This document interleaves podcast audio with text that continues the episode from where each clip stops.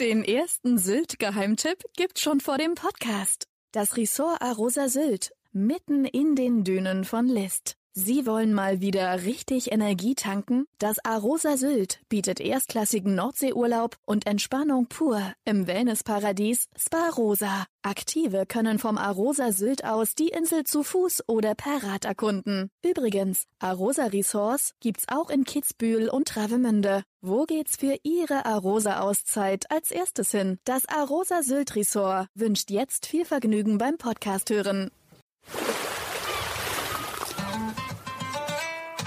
Sylt, der Inselpodcast vom Hamburger Abendblatt. Reddach und Hochhaus, Fischbude und Gourmet-Tempel, pulsierende Plätze und Natur pur. Sylt ist eine Insel der Gegensätze und so sind ihre Geschichten. Abendblatt-Chefreporter Ulrich Gastorf trifft Gastgeber, Politiker, Einwohner und Gäste zu Gesprächen, die einen Blick hinter die Tourismusfassaden der Nordseeinsel werfen.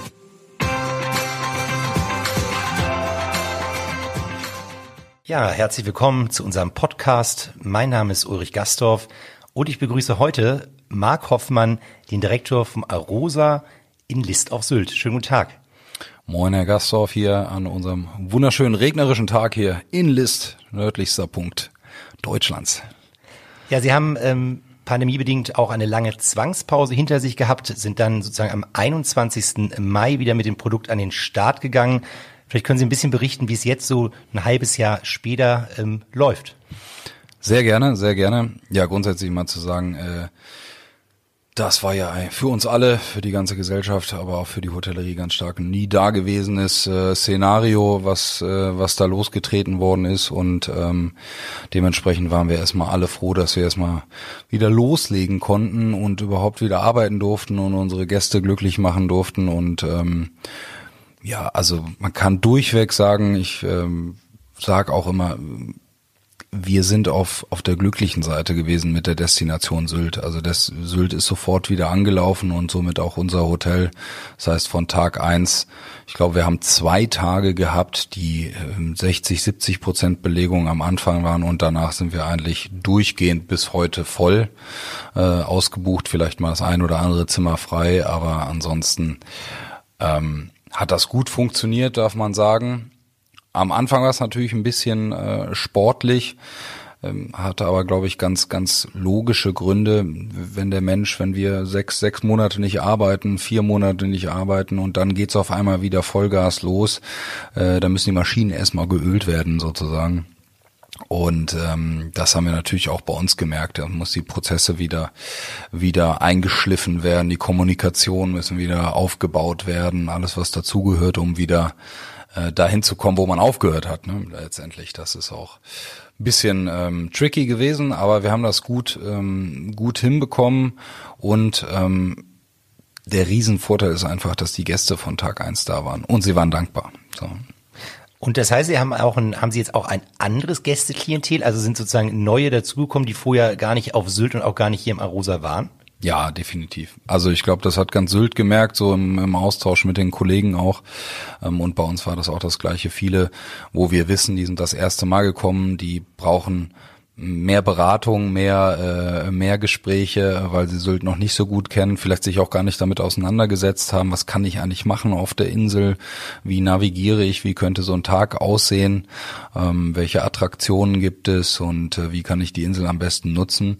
Aber war das auch sehr spannend, weil wir so einen guten Mix hatten zwischen Menschen, die ähm, oder Gästen, die seit Jahren kommen, seit Jahrzehnten auf der Insel oder ihre Jugend hier verbracht haben und, und schon teilweise zwei, drei Mal im Jahr bei uns sind und dann aber auch ganz viel Neuen, ähm, dem wir die Insel und das Hotel erstmal zeigen konnten.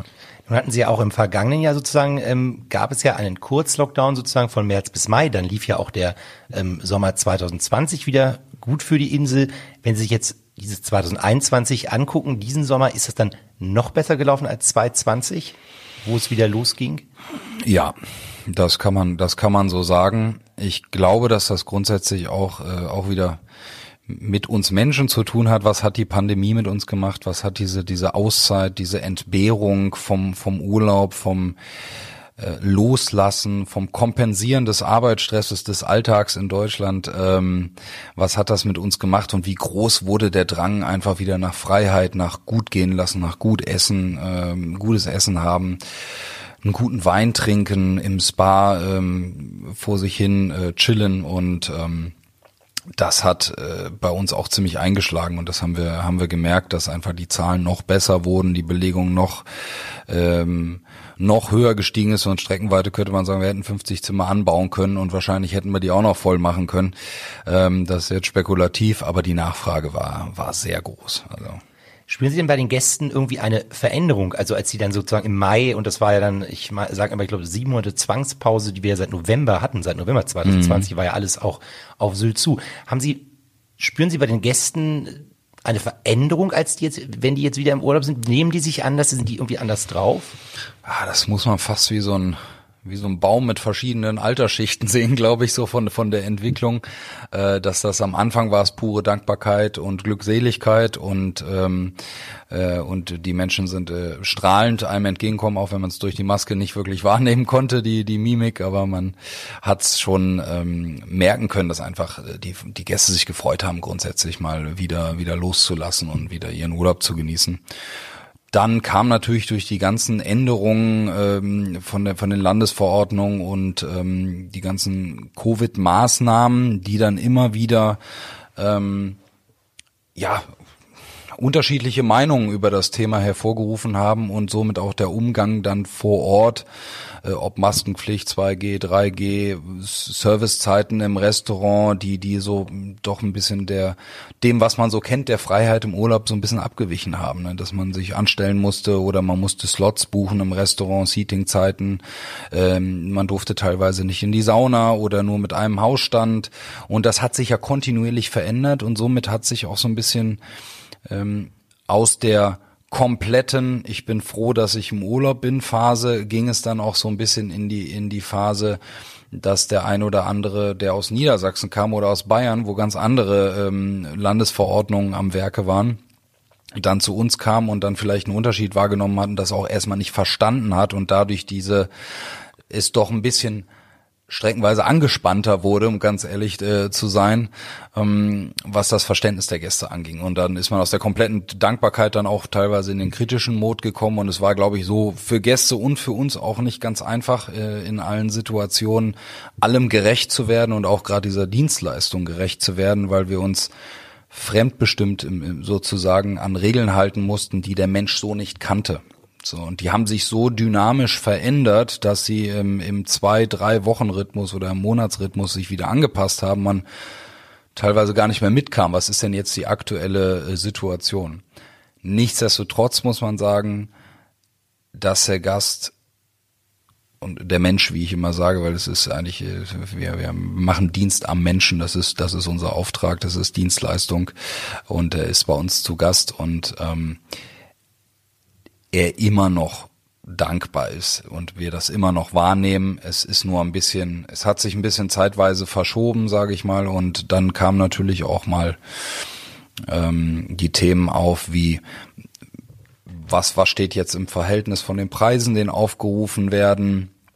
Ähm, jetzt kann ich wieder in Urlaub, jetzt seid ihr aber schon drei Monate auf, äh, die wir seid teuer geworden als letztes Jahr und so weiter und so fort. Also der Mensch ist ja auch kritisch und der Deutsche auch äh, ganz speziell. Der, der sucht sich seinen Urlaub aus und der und der ist ziemlich äh, fundiert in der Vorarbeit äh, und gibt gerne Geld aus für für guten Service, für gutes Essen, für für ein schönes Hotel.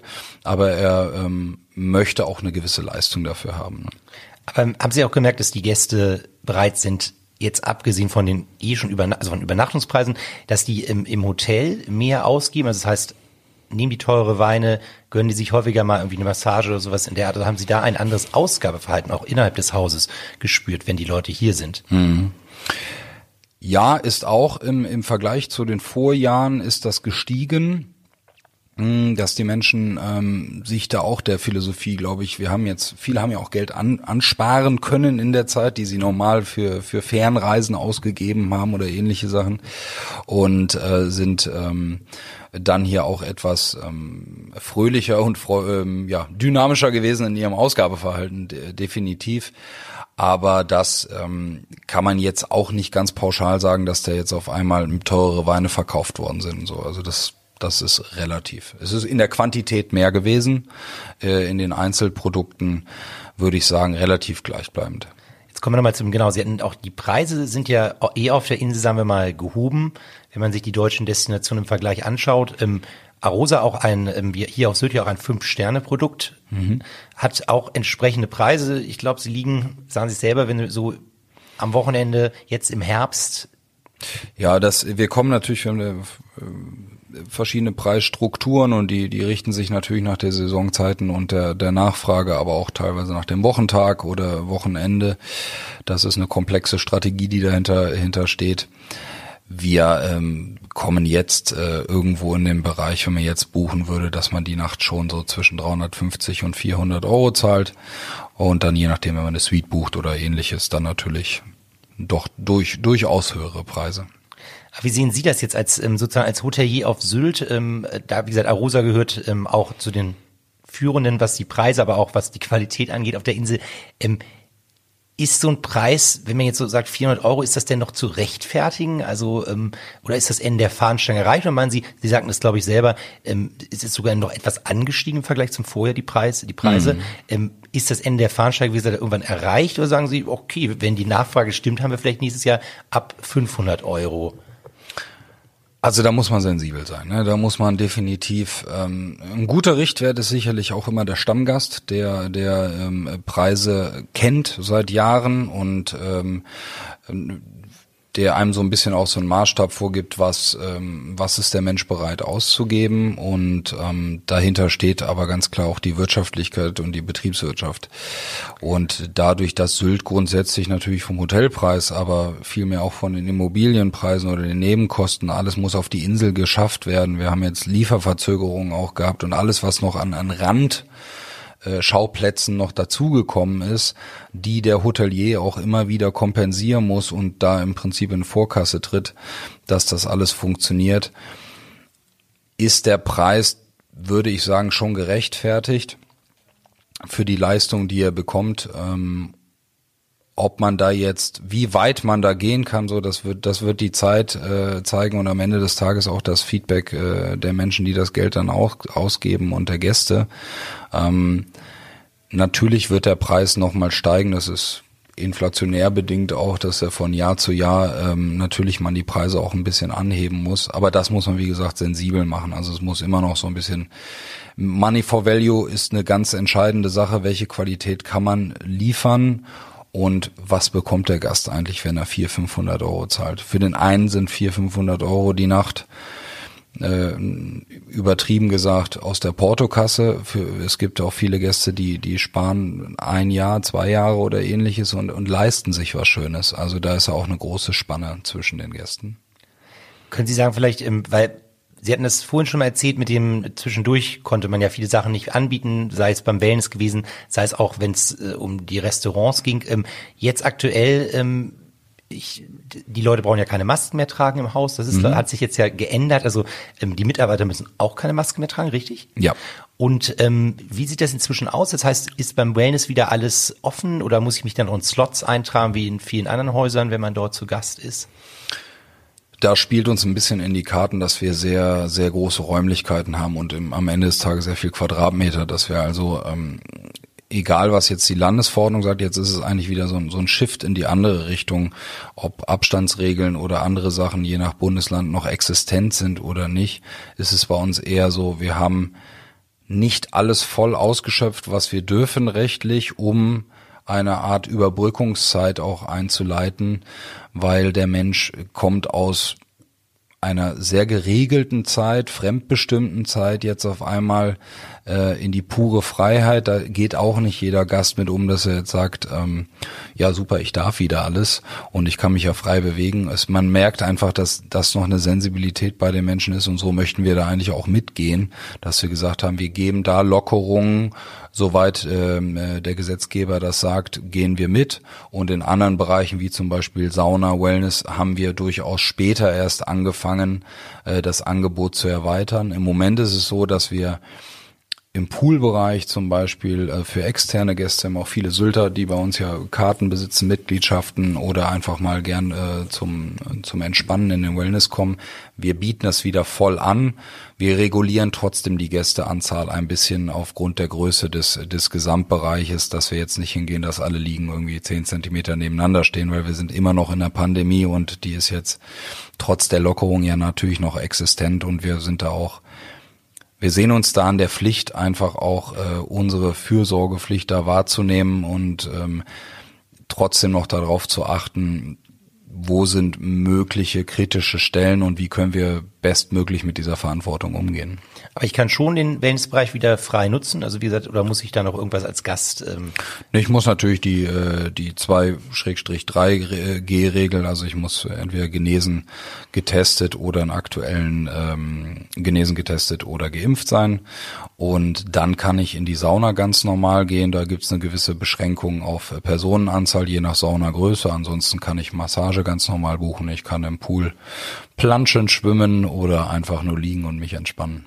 Das heißt also, dieses, was Sie auch merken, seit, seit Mai, seit dem 21. Mai, seit der Wiedereröffnung, dann ist es Stück weit eigentlich immer mehr auch die, kann man sagen, diese Normalität auch zurückgekommen, oder? Definitiv. Äh, und man hat auch gemerkt, der Mensch braucht das. Also der hat sich, das war wieder so ein Aufatmen.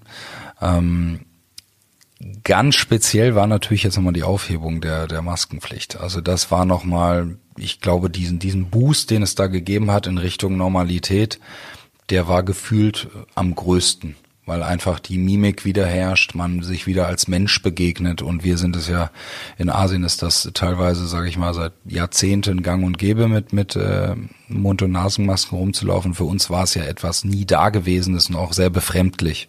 Auch wenn man sich jetzt nach doch äh, relativ langer Zeit schon dran gewöhnt hat, war das jetzt nochmal wie so ein Paukenschlag, dass äh, sowohl Mitarbeiter als auch Gäste einfach wieder sich face to face, wie man so schön sagt, gegenüberstehen. Wie hat sich das ähm, bei dem bei der Gastronomie, also bei dem Frühstück und auch bei dem, ich glaube, Sie haben auch ein Abendbuffet für die Gäste, die Halbmann so buchen. Haben Sie da noch irgendwelche Änderungen? Wir hatten uns mal vor ein paar Monaten getroffen, da gab es mehrere Slots, glaube ich, auch. Gibt es noch, kann ich jetzt frühstücken, wann ich möchte, oder muss ich da auch noch wieder mich in eine Liste eintragen und sagen, ich komme morgen um neun? Nein. Das haben wir aufgehoben. Ähm weil wir da gesagt haben, wir möchten da die Flexibilität auch wieder bieten. Wir, es ist, man muss ehrlicher sagen, es war ein Experiment, was jetzt nicht nur mit Corona zu tun hatte. Das war zwar die Maßgabe, warum wir diese Seating-Zeiten aufgrund unserer Betriebsgröße, ähm, Anzahl von Sitzplätzen natürlich einführen mussten, Abstände, Nachweisbarkeit, wann hat welcher Gast wo gesessen und so weiter es war trotzdem eine Einschränkung auch natürlich für den Gast, weil er kommt in den Urlaub und das Erste, was er machen muss, muss ich auswählen für seine Woche, wann gehe ich zum Abendessen, wann gehe ich zum Frühstück. Und das wussten viele auch gar nicht und die waren auch mit der Frage überfordert, was sie natürlich verstanden haben. Und dementsprechend haben wir dann so schnell oder so schnell es uns ermöglicht wurde, haben wir das auch nachgebessert und gesagt, wir mit der Intention die Flexibilität und die Freiheit im Urlaub wieder zurückzugeben, die der Gast eigentlich auch braucht und erwarten kann. Und abends jetzt auch wieder ganz normal oder ja, bin ich da? Also ganz da normal. Nee, Sie können normal reingehen ähm, und in, innerhalb der Öffnungszeit kommen und gehen, wann Sie möchten. Wenn wir ähm, über Sylt sprechen, dann müssen wir immer auch über das Thema ähm, Personalknappheit sprechen auf der Insel. Ähm, vielleicht können Sie dazu sagen, wie sieht es bei Ihnen gerade aus? Äh, suchen Sie auch Mitarbeiter? Ja, also ich kann jetzt nicht für alle Kollegen auf der Insel sprechen, aber man hat natürlich Kontakt mit vielen und so geht's uns auch. Sylt sucht immer Mitarbeiter. So, das hat natürlich das ein anderes Thema nochmal, sage ich mal, die Lebenserhaltungskosten auf der Insel oder einen Menschen dazu zu bewegen, auch hier zu leben. Den muss man erstmal davon überzeugen beziehungsweise informieren, wie kann denn ein Leben auf Sylt äh, aussehen auf einer Insel. Das ist ja nicht für jeden normal, dass der jetzt von Castor Brauxel nach Düsseldorf zieht, vielleicht von Düsseldorf nach Münster, vielleicht auch noch oder nach Berlin, wenn es ein bisschen exotischer wird. Aber dass er jetzt auf eine Insel geht, das ist natürlich gar nicht so einfach, auch den jungen Menschen ähm, hier hinzubekommen. Die Hotellerie hat die letzten Jahrzehnte, würde ich fast meinen, die letzten 20 Jahre wahrscheinlich immer wieder in der Kritik gestanden, auch bei, bei Bewerbern, äh, die gesagt haben, ich möchte keinen Feiertag arbeiten, oh, und ich muss ja Weihnachten arbeiten und es ist so viel und Überstunden und so weiter.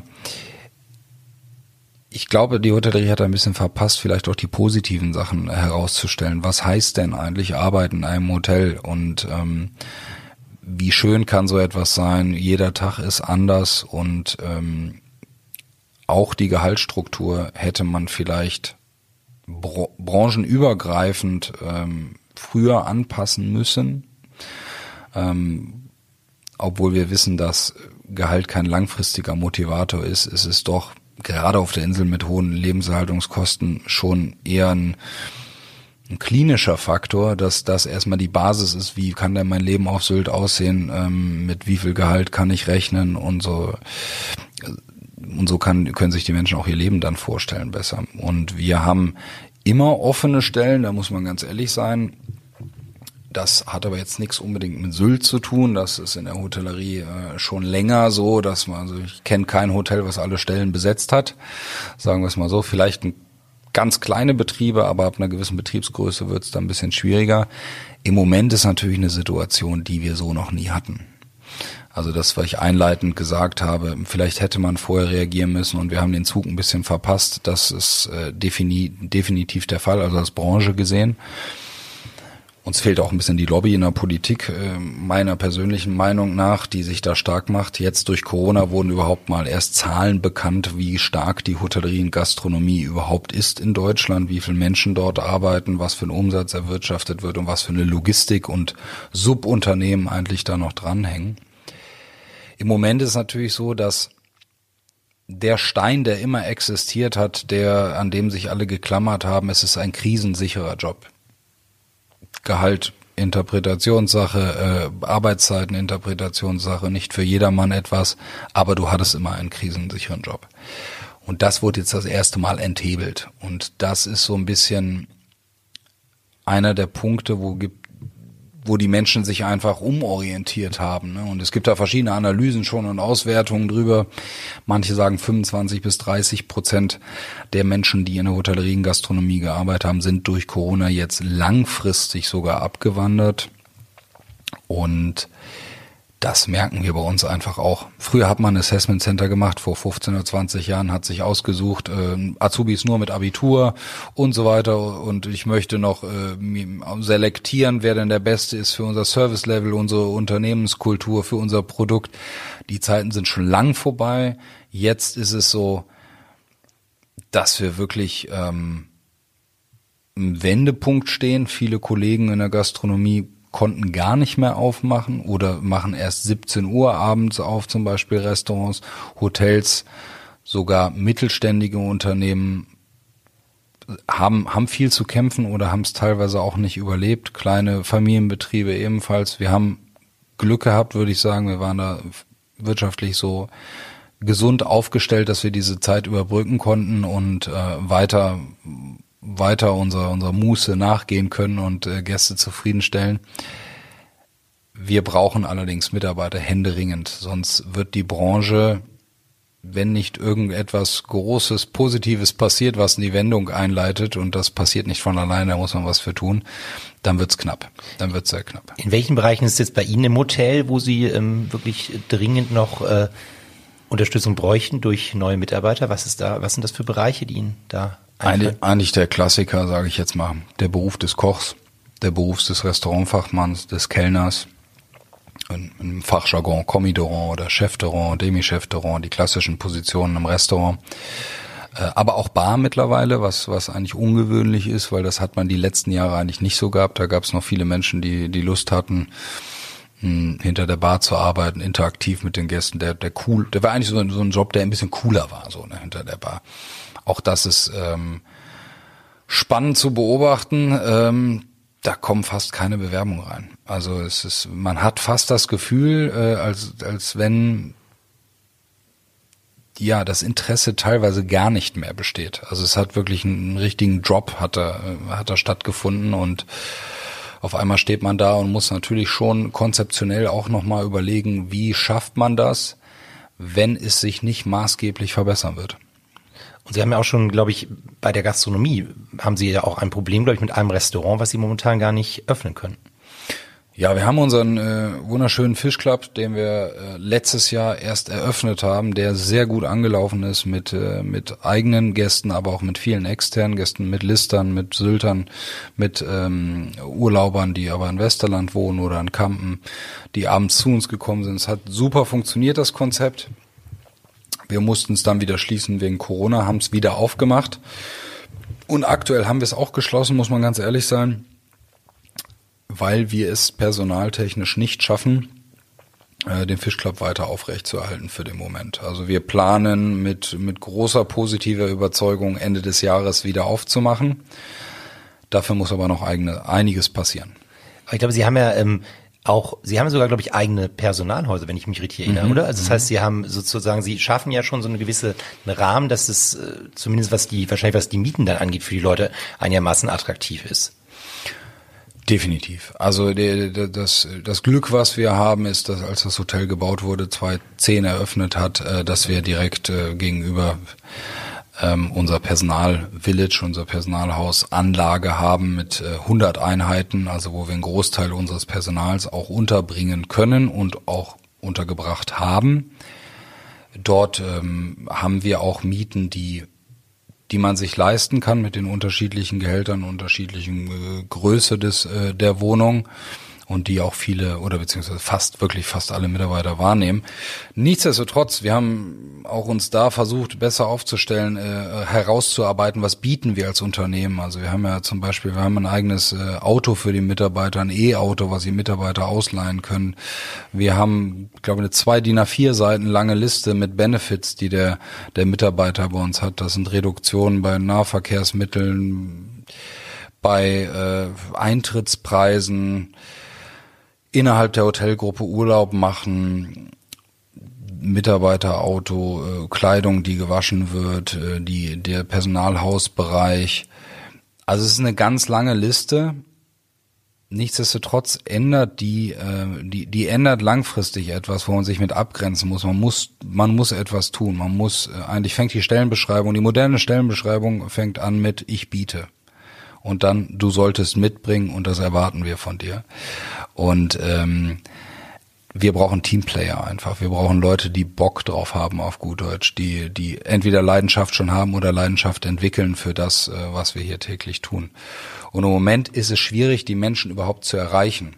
Wenn wir sie dann erreichen, dann ist es auch oft so, dass äh, Leute zwei, drei Wochen, ein, zwei, drei, vier Monate kommen und dann merken, ist nichts für mich. Entweder der Beruf oder die Insel und dann sind sie wieder weg. Somit haben wir eine extrem hohe Fluktuation, die wieder sehr viel Personalkapazität äh, bindet, um diesen gesamten Einstellung, Ausstellung pro Monat, das ist also das ist teilweise auf, äh, auf wöchentlicher Basis, sage ich mal. Und ähm, das Einzige, was wir tun können, ist, dass wir den Mitarbeiter perfekt onboarden, dass wir ihm ein gutes Gefühl geben, ähm, dass wir mit der Unternehmenskultur, mit diesem Teamplayer, Teamgedanken eigentlich dem entgegenwirken, dass er eine gute Zeit hat äh, bei uns und äh, sich Teil eines etwas größeren fühlt, aber die klinischen Faktoren Gehalt, Unterbringung, Essen, Sauberkeit und so weiter, die müssen natürlich auch stimmen, das ist klar. Ich weiß nicht, wo die Reise hingeht, muss ich ganz ehrlich sagen. Es ist, die Situation hatten wir so noch nicht so extrem in der Hotellerie und in der Gastronomie. Und das Einzige, was man machen kann, ist positiv bleiben und alles tun, was irgendwie möglich ist, um darauf aufmerksam zu machen, dass man hier eine, eine schöne Möglichkeit hat, äh, zu arbeiten und auch sein Leben zu verbringen. Haben Sie denn auch Auszubildende? Ja. Wir waren auch da, normalerweise sind wir, oder sind wir immer noch wahrscheinlich, es jetzt aktuell nicht eruiert, aber einer der größten äh, Ausbilder in ganz Schleswig-Holstein. Wir haben also in Spitzenzeiten 35 bis 40 Auszubildende bei uns gehabt. Ähm, die letzten Jahre waren es äh, jetzt um die 30, 32, ist auch mal ein bisschen dynamischer. Der eine oder andere entscheidet sich dann um oder macht doch eine andere Ausbildung. Im Moment sind es deutlich drunter. Also im Moment, wir kriegen die Anzahl auch nicht mehr, weil die Leute sich auch schlichtweg nicht mehr für den Ausbildungsberuf aktiv interessiert haben. Also auch junge Leute nach wie vor gesucht, die dann sozusagen auch eine Ausbildung im Arosa machen. Arosa ist jetzt, äh, glaube ich, im elften Jahr, ist das richtig, ja. hier auf Sylt? Korrekt. Ähm, das heißt, äh, was steht beim Haus an? Da steht eine Menge an. Man sagt ja immer so zehn Jahre so in, in der Baubranche oder im Gebäudemanagement, dass man sagt, okay, dann müsste man vielleicht noch mal da und da was nachjustieren. Hier ist es so, dass wir natürlich auch ähm, direkt am Wattenmeer gelegen mit den Wettereinflüssen, UV-Strahlung, Salzgehalt in der Luft und so weiter, merken, dass, äh, dass wir auch dort schneller nachbessern müssen, als, als es vielleicht ist, wenn es in Hannover stehen würde. Und wir tun jetzt ähm, unheimlich viel. Wir haben zum Beispiel die Gastroterrasse und den komplette ähm, Spa-Terrasse mit neuem Verbundstoff ausgelegt, komplett alles rausgerissen, das Holz und haben das alles neu gemacht. Wir werden jetzt im Außenbereich noch mal einiges anfassen. Wir werden in den nächsten Jahren jetzt sukzessive die Zimmer nachziehen und werden die Zimmer renovieren. Wir werden Optimierung schaffen in dem Backoffice-Bereich natürlich, um Abläufe schneller zu machen und dadurch effizienter am Gast zu sein. Aber auch neue Konzepte entwickeln im gastronomischen Bereich und das Ganze nochmal überarbeiten und schauen, dass wir da, man muss, also man muss einfach dynamisch bleiben, man muss einfach innovativ sein, man kann nicht äh, nach hinten gucken oder äh, dem Moment sollte man zwar leben, aber man sollte auch mit, mit einem Auge schon in die Zukunft schielen und das versuchen wir mit allen Investitionen, die wir jetzt geplant haben. Das heißt, wenn Sie, ähm, Sie haben, wie viel Zimmer im Haus? 177 Zimmer. 177 Zimmer und die wollen Sie oder sind die teilweise schon oder wollen Sie die müssen werden die jetzt alle noch mal in den nächsten kommenden Jahren neu? Die werden sukzessive äh, renoviert. In, in der Planung soll das in den nächsten drei vier Jahren passieren, dass wir durch sind mit den Zimmern. Dann hätten wir das Zimmerprodukt wieder auf den neuesten Stand gebracht. Es ist immer noch für elf Jahre, die wir jetzt am Markt sind mit hohen Auslastungen im guten Zustand. Aber man muss natürlich jetzt nachziehen, ist ganz klar mit der mit der Rotation, die da drauf ist heißt auch, wenn Sie sagten, auch neue gastronomische Konzepte, und da hat man ja hier im Arosa auf Sylt auch schon einiges ausprobiert, hatte ja auch sogar mal gleichzeitig zwei, zwei Sterne-Restaurants, also eins mit einem und eins mit zwei Sternen, glaube ich. Korrekt, sogar. korrekt. Genau. Ähm, neue gastronomische Konzepte, heißt das, dass vielleicht auch mal so ein das Dünenrestaurant oder so, sowas auf dem Prüfstand steht wieder, weil sie ja auch dieses Halbpensionsprodukt anbieten bei sich im Hause? Designtechnisch ähm, werden wir da nochmal drüber gehen, über die, die Aufenthaltsräumlichkeiten, äh, wo der Gast letztendlich die, die Mahlzeiten zu sich nimmt. Äh, Im Buffet werden wir ähm, uns nochmal anschauen von der Präsentationsfläche kühl, äh, aber auch Wärmeflächen, was kann man dort noch optimieren. Das Konzept an sich dort, die Halbpension in Buffetform, wird es weiterhin so geben, kommt auch sehr erfolgreich an und ähm, da gibt es keine Notwendigkeit, das jetzt äh, weiter anzupassen. Man kann natürlich à la carte äh, könnte man machen, das wäre die andere Alternative, oder man kann auch so Hybrid-Modelle fahren, dass man sagt, man hat ein Dessertbuffet und der erste, zweite Gang wird eingesetzt und so. Arosa ist Buffet, das ist Teil unserer, unserer Unternehmensphilosophie, äh, Brandphilosophie in dem Zusammenhang und kommt gut an, ist hochwertig, wir haben Live-Cooking-Stations, also das wird so bleiben. Also wenn man, genau, aber wenn man hört, was sie alles machen, dann kann man ja durchaus, ohne jetzt eine Zahl zu nennen, dann stehen ja in den nächsten Jahren hier wirklich im Haus auch Millionen Investitionen an. Das kann man so grob ausdrücken, ja. Und genau diese Investitionen muss man ja machen, um einerseits natürlich weiter auch entsprechende Preise aufrufen zu können, aber auch, wir, Sylt ist ja nun eigentlich die deutsche Insel mit den meisten auch ähm, Fünf-Sterne-Hotels, würde ich jetzt mal sagen. Also wenn man es auf, auf die anderen Inseln mal bezieht, die haben meistens gar keine. Ähm, wie ist es, wie, wie erleben Sie die Konkurrenz auf der Insel? Das ist ganz interessant, weil fast in allen Destinationen, wo ich vorher gearbeitet habe, gab es das Wort Konkurrenz oder wie der Engländer sagt, Competitors, die, die man dann untereinander sich auch vergleicht. Was wir tun, ist, wir vergleichen uns natürlich äh, ähm, mit den anderen Preisstrukturen oder ähm, anderen Herangehensweisen. Konkurrenz würde ich aber sagen, sehe ich eigentlich nicht wirklich. Also für uns, für uns nicht und für viele andere Kollegen glaube ich auch nicht, dass wir konkurrieren untereinander, weil jedes Produkt so individuell ist auf Sylt und das liegt schon teilweise allein an der Lage. Weil die Lage, äh, Hörnum zum Beispiel, die Kollegen vom Budersand, äh, die sind ganz im Süden, wir sind ganz im Norden, die anderen Kollegen sind in der Inselmitte teilweise, die auch im sehr hohen Segment äh, agieren und, und ihre Dienstleistung anbieten. Aber wir haben zum Beispiel Konferenzräume, die kein anderer hat in der Größendimension. Wir haben einen Spa-Bereich, den, den es auf der Insel nur bei uns gibt in der, in der Größe. Deswegen sehe ich da kein, keine Konkurrenz. Das heißt aber nicht, dass wir jetzt äh, unheimlich viel besser oder ähnliches wären. Ich glaube, das muss am Ende des Tages der Gast entscheiden und ähm, auch auf Sylt gilt das Prinzip Leben und Leben lassen. Und äh, wenn wir alle glücklich sind und alle unsere Zahlen haben, dann ist das auch gut so. Wie sehen Sie den ähm, neuen Nachbarn, der bei Ihnen jetzt demnächst eröffnet, den Lanzerhof? Ist das für Sie das irgendeine auch keine Konkurrenz? Das ist die meistgestellteste Frage der der letzten Monate auf jeden Fall. Äh, wie wie sehen Sie den Lanzerhof? Ähm, ich finde die Frage aber trotzdem immer interessant, weil äh, ich die Möglichkeit immer nutze, dazu auch zwei drei Sätze zu sagen.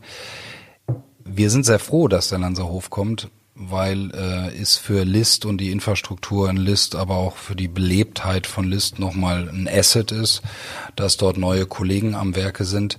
Es ist ja ein ganz geschlossenes medizinisches Hotelkonzept in dem Sinne. Das heißt, äh, auch dort keine Konkurrenz, weil sie einen ganz anderen Markt bedienen und der Gast dort in einem geschlossenen System ist, wo es äh, einzig und allein darum geht, äh, ums Wohlbefinden und die Gesundheit. Vielleicht können wir noch kurz sprechen über ähm, Sie. Sie sind äh, im Juni ähm, 2020 angefangen hier bei Orosa als Direktor. Ja. Ähm, wenn Sie mögen, erzählen Sie ein bisschen was über Ihren Werdegang. Ja, ich, ich fange da ganz vorne an. Ich versuche es so kurz wie möglich zu machen. Ähm, also geboren bin ich äh, in Deutschland. Mutter war Stewardess, Vater war ähm, Reiseleiter und sind um die Welt gereist. Und irgendwann kam ich dann auf die Welt und bin mit ihnen auch um die Welt gereist. Also ich bin in Deutschland geboren, bin im Ausland groß geworden, bin dann auch erst mit sechs äh, das erste Mal wirklich in Deutschland gelebt. Und so hat sich dann die weiteren Jahre sind dann auch nochmal Ausland äh, gewesen und wieder zurück nach Deutschland, habe dann meine Schule abgeschlossen, habe dann in Deutschland meine Ausbildung gemacht, ganz klassisch zum Hotelfachmann, bin dann direkt in die Schweiz gegangen, habe da dann nochmal ähm, in Luzern ein Semester in der Küche in der Hotelfachschule nachgelegt und bin dann über München, ähm, klassische Hotellerie, Stadthotel bei Starwood weitergegangen in verschiedenen Stationen. Da hat sich dann so langsam der Gedanke für mich ähm, gefunden, was, was möchtest du in deiner Karriere, wo möchtest du hin? Und da war für mich so ein Ziel, was ich wahrscheinlich instinktiv definiert hatte damals, mit 35 möchtest du Direktor werden. So und da war der rote Faden, äh, der mir geholfen hat, meine Karriere so zu planen.